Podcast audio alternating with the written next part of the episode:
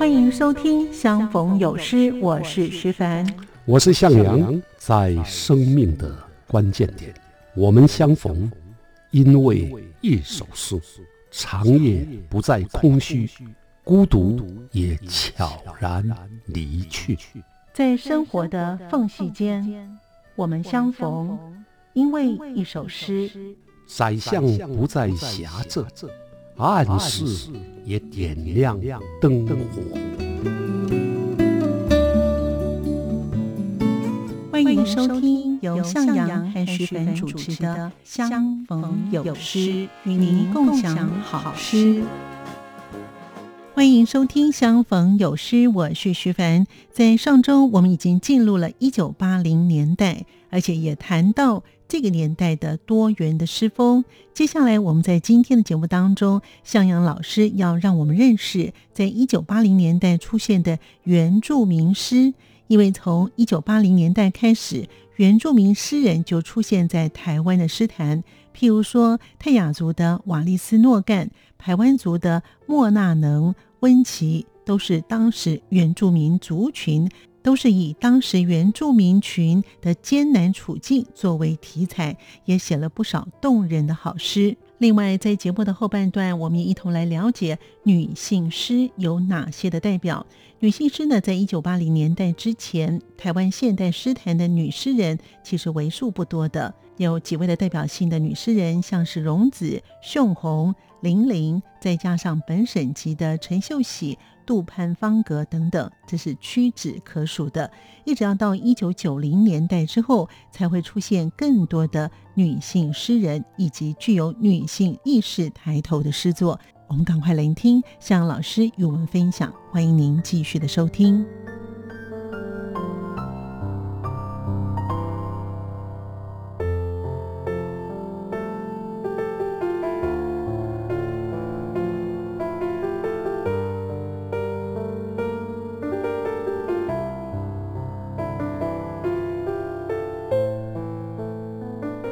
知道啊，从一九八零年代开始，台湾的原住民诗人啊就出现在诗坛。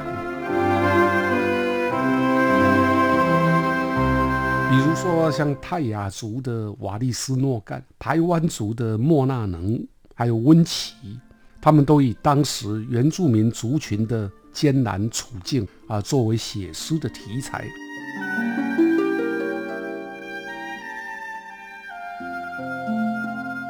啊，瓦利斯诺干呢？他是泰雅族人。他在一九八零到九零这个阶段呢，曾经主持过台湾的原住民文化运动刊物，叫做《猎人文化》。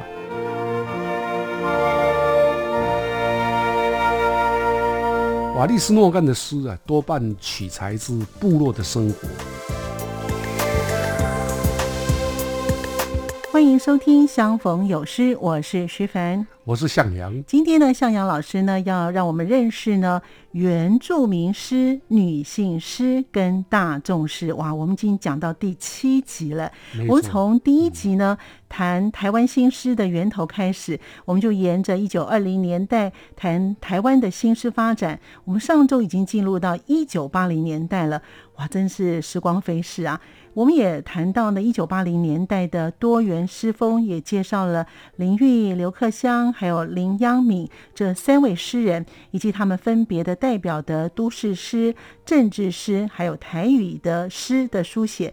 但是我们还没有谈到女性诗、原住民诗跟大众诗等等这些类型的作品。所以，我们这礼拜就请向老师让我们认识这三类的诗作喽。好呀，你刚刚说时间过得真快啊，我就觉得好像白居易一样浅白啊。白居易。啊，不是有人这样说吗？啊，人生如白驹过隙啊，所以白驹 易过啊，就白驹易啊，这冷笑话说着玩了。哦，原来是这样子的啊。啊，我想我们先来啊，要介绍一九八零年代出现的原住民诗。是啊，我们知道啊，从一九八零年代开始，台湾的原住民诗人啊就出现在诗坛。比如说像泰雅族的瓦利斯诺干，嗯，台湾族的莫纳能，还有温奇，他们都以当时原住民族群的艰难处境啊作为写诗的题材，是。写出了不少动人的好诗，嗯，传达出原住民的台湾想象。嗯，那瓦利斯诺干呢，特别是这当中呢，表现最大啊，或者说他的诗作最多的，他从年轻的时候写到今天都没有中断，哇，也得过很多文学奖。是啊那诗作还被收入到高国中的国文课本啊，所以我们就先介绍他吧。好，那我们就先请老师跟我们的听众朋友谈谈这位诗人瓦利斯诺干的诗作喽。好啊，瓦利斯诺干呢，他是泰雅族人，他有个汉名啊，叫做吴俊杰。嗯他是一九六一年呢出生在台湾的台中嗯啊，那台中师专毕业啊，很久很长的一段时间都是担任国小教师。他在一九八零到九零这个阶段呢，曾经主持过台湾的原住民文化运动刊物，叫做《猎人文化》。另外，也曾经自己成立台湾原住民人文研究中心，可以说是台湾最早推动原住民文化运动的作家。嗯那刚刚提过他的写作，啊，他的写作范围非常宽广啊，他既写诗，也写散文、评论跟报道文学。嗯那到了一九九零年代之后呢，各种重要的文学大奖他都有所斩获啊。光是现代诗啊，啊，我的印象没记错的话，最少啊，他曾经得过时报文学奖三次。小说曾经得过联合文学奖跟联合报文学奖啊，那报道文学也一样得过奖啊，可以说是一位多方位的诗人作家。是所以他不仅是原住民诗人当中啊重要的一位，我们就放到全台湾的作家当中，他一样是灿烂夺目。那这位诗人呢，他的特色有什么样的？他的诗作有什么样的特色呢？是的，瓦利斯诺干的诗啊啊最擅长的应该是能够运用啊他作为泰雅族原住民族的歌谣，还有那个声韵。哦，来展现出跟我们汉族诗人的想象不一样的感觉。他的诗也最擅长触及台湾原住民族共同的命运，嗯，以及族群认同的问题。哦，那第三呢，他的诗也表现了来自泰雅族那种雄浑、剽悍和坚毅的精神。他早年写的诗集啊，比如说啊，像《山是一座学校》《伊能在探查》《想念族人》《戴墨镜的飞鼠》等等啊，都展现了刚刚我提到的这些风格。所以，我们这里呢，我们就用他的啊一首比较长的诗啊，叫做《山是一座学校》是啊，来体会瓦利斯诺干的诗作风格吧。要麻烦你啊，朗读。好的，我很乐意。但这个诗作真的很长哦。哎，没错。嗯，好，所以呢，这首呢，《山是一座学校》，给原住民儿童瓦利斯诺干的作品。山怎么会是一座学校？黑板、粉笔在那里，老师会不会手握凶猛粗暴的藤条？黑亮的眼睛发问着，问号宛似天上的星群。亲爱的孩子，请挥掉你脑海中所有的疑惑，简简单单地用脚掌去感觉踏实，用肌肤感受风的爱抚，用手心触摸山的容颜，用一颗心推开山的门窗，你会发现到，他正悄悄地敞开校门，柔声地说：“请进，孩子。”孩子，请进。推开第一扇门，你将发现是一座没有黑板的教室。天空两行字，请用力读。把手伸开当翅膀，把脚站稳当车轮。操场就是宽敞的草原，你将与野兽一同捉迷藏，和星星亲密的交谈。树藤和你玩跳绳比赛。流水教你欢唱童谣，这正是山所教导的第一课：把身体交给大自然。第二座教室只有空白的天空，但飞鸟与你们一同上课。他带领你升高翱翔，熟悉每条河流的歌谱，熟悉每株林木的服装，熟悉每座山的脾气。冷了，白云为你披围巾；累了，就在树林的肩膀和松鼠一起休息。离开第二座教室，山径会通向山的屋顶，在那里，你有一扇。四面敞开的窗户，暴雨会摇撼你的身躯，冷雨会拉扯你的衣服，狂风会吹乱你的视野。你们会看到柔弱的草谦逊地弯腰，庞大的石头坚韧地立正，顽皮的松鼠机灵地午睡。落叶将重回泥土的怀抱，它们依然生活下来。像山的胸膛藏着千百年的生祸，像山的历史充满亿万年的惊奇，像山的志节，谁也不许令它改变。第四座、第五座教室，以至于第无数座的教室，你会发现自己是学生，也是老师。你的眼睛、你的皮肤、你的手脚，甚至于你的耳朵。都是最好的老师。当山的校园敲起上课的钟声，你要自己找椅子上课。风霜雨雪可能是一支铅笔、一本书、一架钢琴，或是一座实实在在的体育场，因为你正是山的孩子。有天，当你们下山，来到城市，来到鹰架上，来到矿坑，来到办公室。你们将和不同语言的人、不同习惯的族群、不同肤色的人群共同生活。请永远记住，紧紧地汲取山的教诲，好让岛屿每一个角落矗立着一座座英挺的山。哇，真的很长哎！是啊，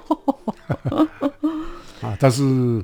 细心的听还是很动人。是的，嗯啊，这是瓦利斯诺干啊，他写于一九九四年的书。瓦利斯诺干的诗啊，多半取材自部落的生活啊，所以这首诗我们可以看到他用老师的口吻来告诉部落里的孩子，嗯啊，山是一座学校。这样的诗呢，非常真实，也非常鲜活。对，山是一所学校，在。你刚刚朗读的过程当当中，可以让我们听出来，他对原住民学童的爱，对他对孩子的期许跟祝祷都非常的深刻，是令人动容。另外，整首诗的感觉也表现了原住民歌谣的宏大悠远的唱腔，通过这种唱腔转成了绵延无尽的韵律，好像就在听一曲原住民的歌。绕梁不去。那这首诗强调山的丰富性，它的基本上是要期许泰雅族的学童要用自己的身体、心灵跟眼睛，向大山还有周边的大自然作为教室来学习。所以从第一座教室到最后的无数座教室，嗯，他请学生呢要从当中呢啊去学习，也包括也向天空。那诗作最后，啊，这一段呢，写的是原住民的小孩成长后来到都市，那来到都市进入了社会，他们可能在鹰架上面，可能在矿坑里头，也有可能在办公室当中。对。但不管怎样啊，都要向来自英挺的山的孩子，表现出原住民的精神和尊严。对。啊，所以这是一首相当动人心弦的诗。嗯，虽然很长，可是很耐读。是的，其实读了之后啊，哈，你会发现他的这首诗虽然长啊，可是他就像老师所说的，他对孩子的爱，其实他也知道说，原住民到了一般平地之后，他们可能会有他们自己的一些要努力的地方。是，而且这首的诗啊，我觉得很适合做广播剧，它全部山啊、水啊，全部都有，而且有画面，对，真的很有画面，然后有情节，从第一教室、第二教室这样一路的。铺展过来，嗯嗯，他现在这个是最受欢迎的自然的教学哈，因为现在就是完全不要有教室的，没错，反而是最行的哈。没错，用山当成教室，是呀。好，果然是相当的动人。我们先休息一会儿，马上回来。走过春夏和秋冬，梦想的心在跳动，我们拥有同样的阳光，穿越地球天空，让你听见不一样的阳光，向世界的爱转动。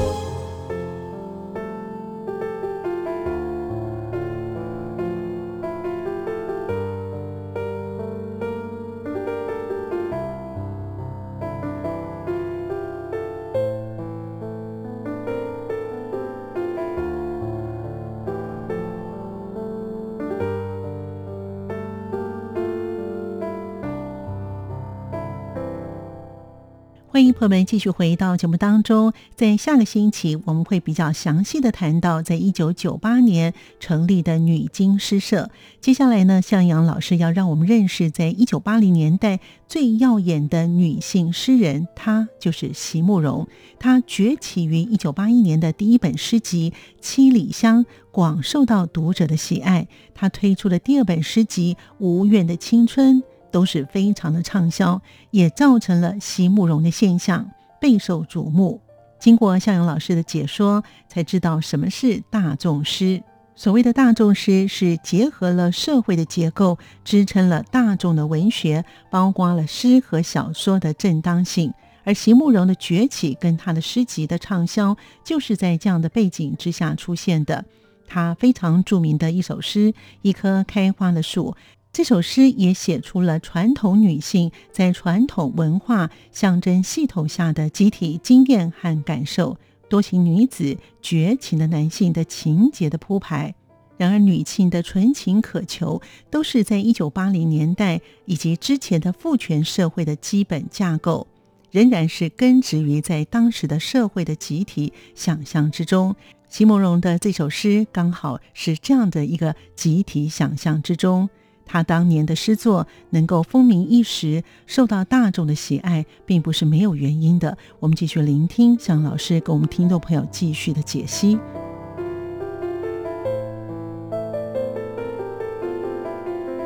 那么，在一九八零年代之前，台湾现代诗的女诗人呢，她们的人数不多。几位比较具有代表性的女诗人。像荣子、宋红、林玲，那加上现代诗坛里面有本省级的女诗人，像陈秀喜、杜潘芳格，大家啊或者诗坛啊都不会忘掉席慕容这位女诗人。她是在一九八一年呢就出版了她的第一本诗集，叫做《七里香》。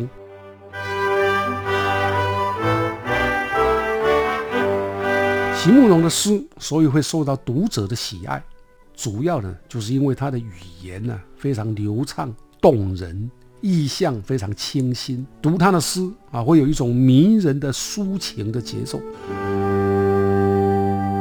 学者孟凡呢，他曾经这样说：说大众诗就是被大众喜爱或者接受的诗。从这个层面来看，大众诗。可以说啊，就是很通俗的诗，或者很流行的诗。那么女性诗呢，老师？好，那谈到女性诗啊，女性诗基本上两个小定义。嗯，第一个定义啊，很简单啊，就是只要是女性诗人写的诗，都可称为女性诗。那第二个定义就比较严谨，它指的是要具有女性的主体意识，而且。能够和父权社会，就也就是男性霸权对抗或者对话的诗。那么，在一九八零年代之前，台湾现代诗的女诗人呢，她们的人数不多。几位比较具有代表性的女诗人，对，像荣子、嗯，宋红、林玲，那加上现代诗坛里面有本省级的女诗人，像陈秀喜、杜潘芳格。所以算起来人数不多，说多半都是男性诗人。是，那要到一九九零年之后啊，台湾的诗坛啊才出现了更多的女性诗人。和具有女性意识的诗人，所以这个阶段啊，才有女性诗的出现。嗯比如说啊，一九九八年的这个女经诗社，它是由一群希望打破长久以来台湾诗坛被男性主导的女诗人所组成，其中具代表性的诗人也不少啊，像姜文瑜啊、严爱玲、张芳慈等啊，他们用集体发声的方式出版诗刊，累积女性诗的创作量，重新建构女性诗学。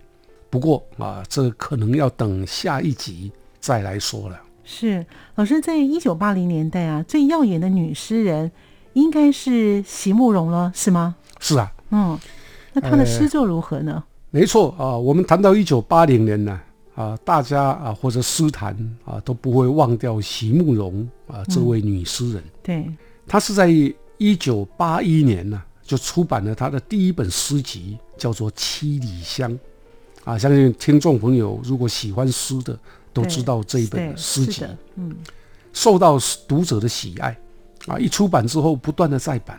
那后来他又推出第二本诗集啊，叫《无怨的青春》啊，也是畅销书。嗯所以就造成了一股席慕容的现象，嗯，或者说席慕容旋风，因此备受瞩目。他不止在诗坛里面有名啊，他在全国的读者啊里面也是很受喜爱的诗人。那这样一个现象，我们可以把它称之为啊，跟当时的台湾大众社会有关联。席慕容的诗所以会受到读者的喜爱，主要呢就是因为他的语言呢、非常流畅动人。意象非常清新，嗯，而且读他的诗啊，会有一种迷人的抒情的节奏。对，那我们把它放在大众诗来谈啊，主要是因为他的女性诗，还有他作为女性的诗人，又同时是大众社会喜爱的诗人啊，所以我们在这个礼拜来谈谈他。所以老师刚才提到大众诗哦，嗯，所以大众诗的缘起也是起自于席慕容吗？呃，不会啊，大众诗啊，我们一般如果有讲法，可以把它叫做大众文学。嗯，那大众文学在过去呢，会被称为通俗文学是或者流行文学，就好像流行歌那样哦，啊。比如说大众小说啊，大众诗，小说最有名的是琼瑶，对，啊，包括武侠里面叫金庸。嗯哼，席慕容可以说就是诗坛里面的琼瑶、金庸，哦在那个阶段啊，在他出版的时候。嗯嗯，那什么是大众诗呢？啊，关于大众诗啊，呃，学者孟凡呢，他曾经这样说：说大众书就是被大众喜爱或者接受的书。哦，从这个层面来看，大众诗可以说啊，就是很通俗的诗或者很流行的书。在一九八零年代啊，台湾基本上社会变迁已经形成了一个可以称为大众社会的一个结构，所以大众文学也开始备受瞩目跟肯定。过去谈到通俗啦、流行，总觉得啊不怎么样。对，可是，一九八零之后，特别一九九零到今天，大众文学已经取得了它的正当性。那席慕容的崛起跟他的诗集的畅销，是因为这个背景出现的。啊，我想我们可以介绍一下他最受喜爱的这首诗，也可能很多听众也都已经读过的《对，一棵开花的树》。哇，要麻烦你来朗读。哎是，的，这个呢，一棵开花的树呢，我个人很喜欢。是是嗯而且它里面其实就像老师我们在之前介绍一些台湾文学作家的时候，也有看到，其实席慕容自己本身也有在朗诵他的自是己的诗作哈。对，好，一棵开花的树啊，好，他的是席慕容的作品，内容是这样子的：如何让你遇见我，在这最美丽的时刻？为这，我已在佛前求了五百年，求他让我们结一段尘缘。佛于是把我化作一棵树，长在你必经的路旁，阳光下慎重地开满了花，朵朵都是我前世的盼望。当你走近，请你细听，那颤抖的叶是我等待的热情。当你终于无视地走过，在你身后落了一地的朋友啊，那不是花瓣，是我凋零的心。席慕容这首诗啊，嗯，迷人。真的很迷人。现在还有把它翻成唱歌，这个有歌曲，对，一棵开花的树，我不晓得忘掉是谁作曲，嗯，啊，也是很多人喜爱的歌。是没错，啊，席慕容在这里用作为一个女子，啊然后当你遇见我，啊，是因为我在佛前求了五百年来开始，对，就非常浪漫，也非常虔诚。是，接着他写：“我愿意化为一棵树，长在你必经的路旁，阳光下慎重的开满了花，朵朵都是我前世的盼望。”嗯，哇，这非常痴情，是，写出了一个女子渴求爱情的痴迷跟热情啊。不过，呃，这首诗到放到结局啊，是叫人扼腕的，因为我所求的那个你，终究是无视的走过，没有看到我一样的走过我的树的旁边，嗯，所以导致我呢，啊，只能掉下了一地的花瓣。可是，朋友，那不是花瓣，那是我的心凋零了。嗯，所以这首诗写出了传统女性在传统文化象征系统底下的集体经验跟感受。我们可以说，多情的女子、绝情的男性是这首诗的情节铺排。对，那里面也表现了女性对纯情的渴求跟最后的破灭，这些啊都是一九八零年代以及这之前父权社会的基本结构，在大众社会形成之初，依然根植在社会的集体想象之中。所以席慕容这个阶段的诗，正好跟这样的集体想象速配了啊，非常适合。是，他当年的诗作能够风靡一时，并不是没有原因。对，没错。所以其实我们今天呢，在节目当中呢，像老师的精辟的这个解释呢，也让我对于女性的意识的女性诗呢，还是充满好奇。但是呢，我们在下次的节目当中呢，会继续跟我们的听众朋友来分享哦，就是有关于女性的诗哦。所以我们今天呢，谈到的是原住民的诗、女性诗，还有大众诗哦。你看，那像是譬如说原住民诗呢，我们也提到了瓦利斯诺干。其实他是一位在原住民，就像老师所说的，他是一个非常知名的作家哦，也是一位非常知名的诗人。所以，老师，我们下次就要谈一些女性的诗集喽，是吗？哎，没错，哎，我们下一周呢，继续今天的这个话题。嗯，今天介绍席慕容啊，是比较不在那个女性意识的女性书。嗯，那我们下个礼拜会谈几位啊，应该有四位吧，具有比较强烈的女性意识的女性诗人所写的女性诗。嗯。啊，这样就有六个女性了。好哇，我 其实就像老师说的，在一九九零年之后呢，女性诗就开始渐渐比较多了哈。越来越多。那到两千年之后呢，其实女性诗人已经成为诗坛的主流了。哇哦，啊，这是跟以前不太一样。嗯，哦，我们在前几期介绍，你都会觉得，哎，怎么都是男诗人，对。好像很少听到女诗人的名字。对，对呀、嗯，好，所以呢，在下礼拜呢，我们就来认识一些这个女性的意识的女性诗有哪些的代表。我们今天呢，在节目当中呢，跟听众朋友就分享到这里喽。非常谢谢向老师，也谢谢听众朋友们的收听，我们下次见喽，拜拜拜拜。